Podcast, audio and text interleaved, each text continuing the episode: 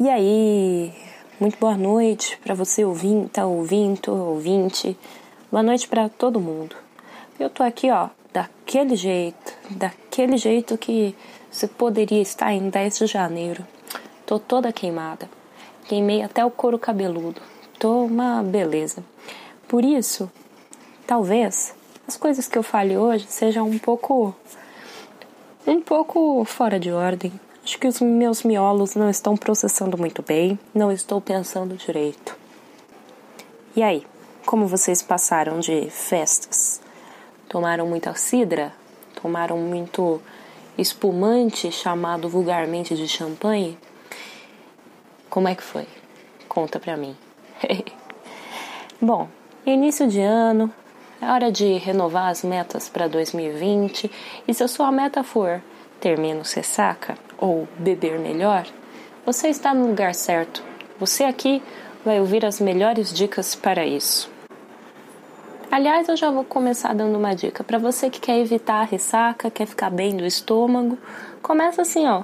Forra o estômago antes de beber, não precisa fazer uma baita refeição, mas come uma coisinha. Enquanto você estiver bebendo, bebe água. Quando te oferecem água para acompanhar o drink, não é para vender mais coisa para você, porque é importante. É importante tomar água enquanto se bebe. Faz bem, é necessário. Senão, você logo começa a ter uma dor de cabeçazinha. Dor de cabeça é essa, aliás, que só revela o avanço da sua idade. Você acha que o jovem de 20 anos tem ressaca? Não.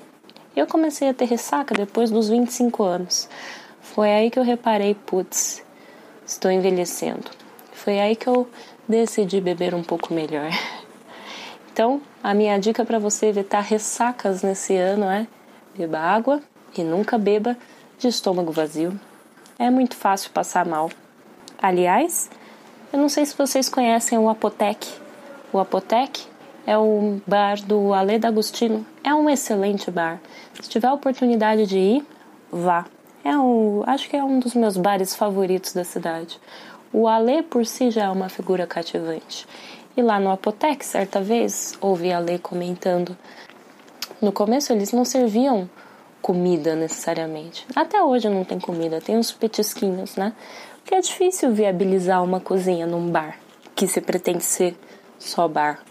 Mas aí as pessoas começaram a passar mal. Todo mundo dava PT, você toma três, quatro, cinco coquetéis. Aí não, chega um momento que você vai levantar e cai. então, por isso, eles viram ali um estímulo importante, concreto e necessário para servir petiscos.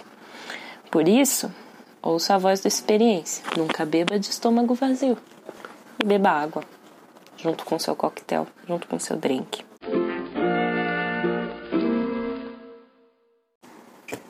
Eu não sei onde você tá, mas aqui em São Paulo tem feito um calor desgraçado um calor típico dos trópicos. E para esse calor, eu vou sugerir que você beba. Aliás, você não precisa beber, mas hoje eu resolvi falar do sour. É, essa é a minha sugestão. Eu não sei qual o seu nível de avanço no mundo da, das bebidas, dos coquetéis, não sei o que você acha, não sei o que você gosta de beber. Episódio passado eu disponibilizei aí o Telegram para mensagens. Ninguém falou comigo. Ninguém falou comigo.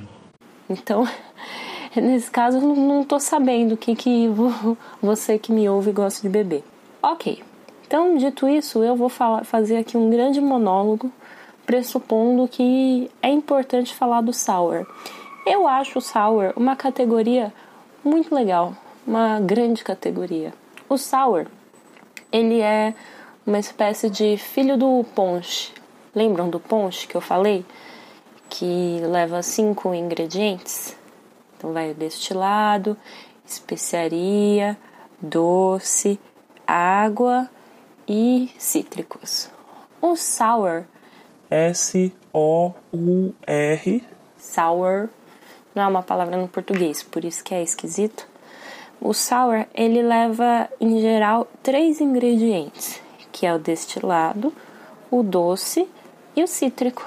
Ele é mais simples, então ele é um filho, um filho que se desenvolveu do ponche. Em geral, o doce é o açúcar, mas pode ser mel ou algum xarope ou ainda algum licor. E o cítrico em geral é suco de limão. Às vezes é opcional levar clara de ovo. As pessoas têm muito preconceito com a clara de ovo, mas a clara de ovo é uma dádiva. Você coloca a clara de ovo no negócio, geralmente hoje em dia nos bares não se usa um ovo real, sabe, da galinha. Se usa a clara pasteurizada. A clara pasteurizada, ela não tem cheiro, só dá textura, você só fica com a parte boa do ovo, tá? E aí você bate na coqueteleira e ela faz uma espuma. Você toma o seu coquetel com a clara pasteurizada, ela fica com, ele fica com aquela consistência de quase um chopp. É, cremoso. Ele enche o seu paladar, sabe? Chega junto. Então, não tem um preconceito com a clara pasteurizada. Não tem cheiro. E para evitar qualquer resquício de cheiro, geralmente a gente espirra o óleozinho da casca do limão em cima da clara. Então, assim, ó, sem preconceitos com a clara, rapaziada. A clara é uma dádiva no seu drink. Quer dizer, tô fazendo aqui uma ode à clara pasteurizada, mas tem lugares que ela fica bom, tem lugares que eu já vi a rapaziada falando que não fica tão bom. Por exemplo, o New York Sour. New York Sour, eu já vi bartenders dizendo que preferem sem a clara. E já vi outras pessoas dizendo que gostam com a clara, porque fica aquela textura cheia na boca. Então, assim, é uma opção. É tipo um topping a mais. Sabe quando você vai montar aquele sorvete? Você escolhe vários toppings. Clara pasteurizada é um topping. Agora, tem drinks que ela é fundamental, tipo Whisk Sour. Whisk Sour é importante porque tem a clara pasteurizada, porque ele fica cremosinho, fica gostoso. Mas muito bem, vamos voltar à definição. Sour é um destilado mais o cítrico mais o açúcar e pode ter ou não clara pasteurizada. Em geral, são coquetéis muito tranquilos, amigáveis de beber. Quando eu falo amigáveis, eu estou pensando num paladar que às vezes tem medo de pedir um coquetel porque acha que vai ser muito alcoólico, que tem medo de pedir um coquetel porque acha que vai ser amargo, forte, sabe? E na verdade não é isso, na verdade é para ser uma experiência agradável, para ser uma experiência de prazer. Uh, o daiquiri é um sour, um sour de rum. Uh, ele leva rum, limão e açúcar. Aliás, talvez o daiquiri seja um sour. É uma afirmação ousada, mas talvez o daiquiri seja um dos sours mais antigos. Conta-se que a Marinha Real Britânica ela tem a fama de ter difundido e criado o sour. Por quê? Na época que a grande Marinha Real Britânica saía por aí para conquistar territórios, né, fazer as transações mercantis, a cerveja estragava, um fermentado. E o rum era o destilado comum, abundante no Caribe. Só que é muito difícil tomar rum puro, principalmente naquela época, não hoje, mas tem que pensar que era um, um destilado de péssima qualidade, com gosto de álcool, aliás, muito alcoólico e tal, né? Era muito importante que fosse muito alcoólico porque ele era concentrado e quanto mais concentrado, menor espaço ocupava no navio. Aí o que, que os marinheiros faziam para tomar isso? Bota limão e açúcar. Aí, sendo o daiquiri esse sour de rum, é, percebam que ele é um coquetel muito simples. Mas, não se enganem, às vezes quanto mais simples o coquetel, mais ele denuncia a experiência ou não do barman, ou da barwoman, no meu caso porque ele precisa estar muito equilibrado. Ele precisa estar equilibrado, não pode estar nem muito doce, nem muito cítrico, nem sim, sentindo o álcool muito proeminente, porque senão tá errado. Né? Tem que estar na diluição correta, não pode estar aguado. E um coquetel equilibrado só pode ser feito por uma mão bem treinada. Tomar um sour bem equilibrado, bem feito, pode ser aí a sua porta de entrada para um, os coquetéis. Tá caindo o mundo lá fora. Desculpa o barulho, gente. Outros sours que eu acho que são muito fáceis de beber. O pisco sour. Pisco sour é pisco é um destilado aqui da América do Sul, típico. Vale a pena tomar. Ah, e uma curiosidade, né? Pisco sour e daiquiri em geral são feitos com limão Tahiti. Por quê? Porque o rum é da região caribenha, o pisco é da América Latina. O limão comum aqui é o Tahiti, né?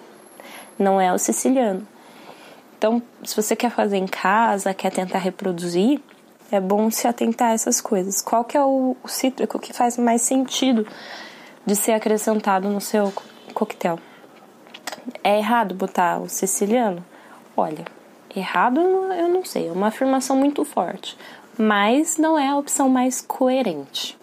Aí o New York Sour, Whiskey Sour, eu adoro sugerir o New York Sour para os meus clientes que estão começando a beber coquetel e, e, gostam de bourbon, né? Que é um pressuposto importante. O bourbon é aquele whisky produzido no sul dos Estados Unidos.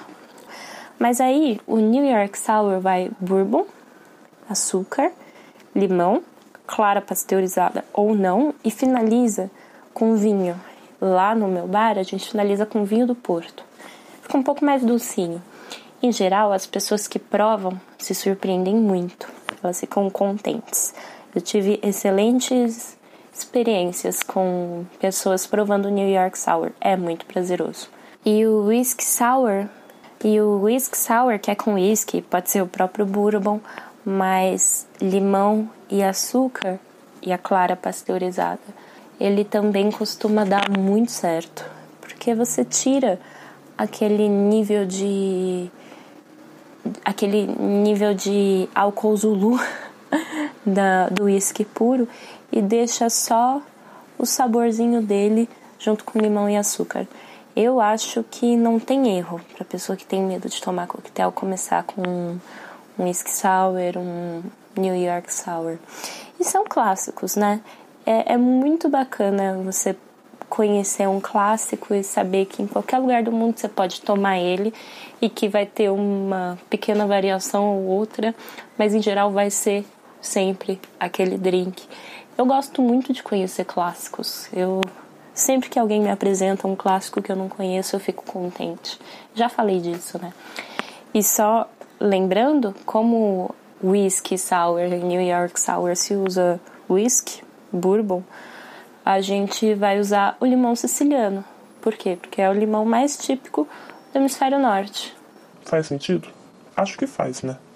A própria caipirinha é um tipo de sour, que vai a cachaça como destilado base limão e açúcar, ou cítrico e açúcar. Aí existem muitas variações, né, de caipirinha, caipirinha de morango, não sei o que. Mas a ideia de caipirinha é, é para ser um sour. Ao invés do suco puro, né, a gente acrescentar a fruta macerada mesmo. É um sour bem roots. É uma invenção brasileira que a gente pode se orgulhar. Para você que tem preconceito com a caipirinha, a gente não tem que ter preconceito, não. É um produto nacional bom, tem temos excelentes cachaças. Caipirinha pode ser muito boa. Para um churrascão, para uma comida gordurosa, ela cai muito bem. É, uma feijoada, churrasco, a caipirinha acompanha muito bem a nossa culinária mais gordurosa, né, tipicamente brasileira. Com a comida mineira também, torresmo, feijão tropeiro gente não tem que ter vergonha de gostar de caipirinha, não. Aliás, a minha caipirinha favorita não é nem a ortodoxa com limão, é com lima da Pérsia. Não sei se você já provou. A lima da Pérsia é uma fruta muito sem graça, mas a vocação dela é fazer caipirinha. É um sucesso. Bota cachaça, um pouquinho de açúcar e lima da Pérsia e não tem erro. Mas eu vou ficando por aqui. Nosso último episódio foi um episódio muito extenso. Não sei onde eu estava com a cabeça. Esse episódio vai ser mais enxuto, ainda bem, para você, para mim, para todos nós. Até semana que vem, que seja uma semana de bons drinks para você. Beba com coerência.